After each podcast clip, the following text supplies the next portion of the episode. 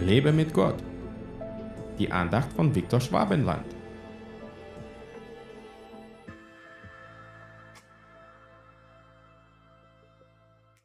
Weil sie sagen Vorschrift auf Vorschrift, Vorschrift auf Vorschrift, Satzung auf Satzung, Satzung auf Satzung, hier ein wenig, da ein wenig, so wird auch er zu diesem Volk durch stammelnde Lippen und durch eine fremde Sprache reden.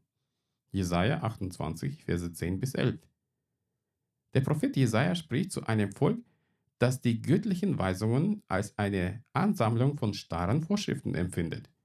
Die Worte Vorschrift auf Vorschrift, Satzung auf Satzung deuten darauf hin, dass das Volk die göttlichen Gebote nicht als lebendige Anweisungen für ein gottgefälliges Leben verstand, sondern eher als eine Last von Regeln.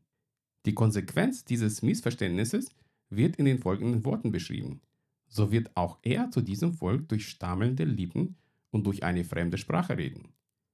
Hier verweist der Prophet darauf, dass Gott sich auf eine Weise mitteilen wird, die für die Menschen schwer zu verstehen ist. Es ist eine Sprache, die stammelnd und fremd erscheint, weil das Volk nicht bereit ist, die Tiefe und Bedeutung der göttlichen Weisheit zu erfassen. Die Lehre, die wir aus den Versen ziehen können, ist zeitlos.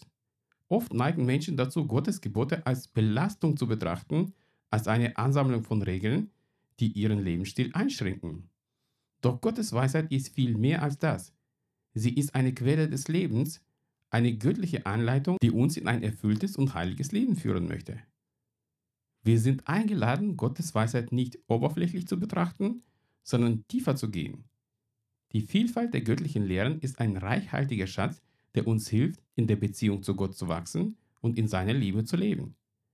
Ein Leben als Nachfolger Christi besteht nicht aus lauter Vorschriften und Regeln, die man befolgen muss. Das Wort Gottes ist lebendig und wird aus seinem Mund zu jedem persönlich gesprochen. Das kann bestimmt nicht belastend sein. Folge keinen Vorschriften oder Regeln, sondern allein nur Jesus Christus. Lass dich dabei vom Heiligen Geist leiten. Gott segne dich. Hat dir diese Andacht gefallen? Dann teile sie bitte mit deinen Freunden.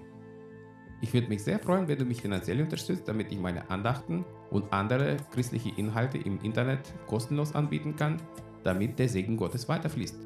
Infos dazu findest du unter www.viktorschwabenland.de-spende. Fühl dich frei und lass uns gemeinsam das Reich Gottes bauen.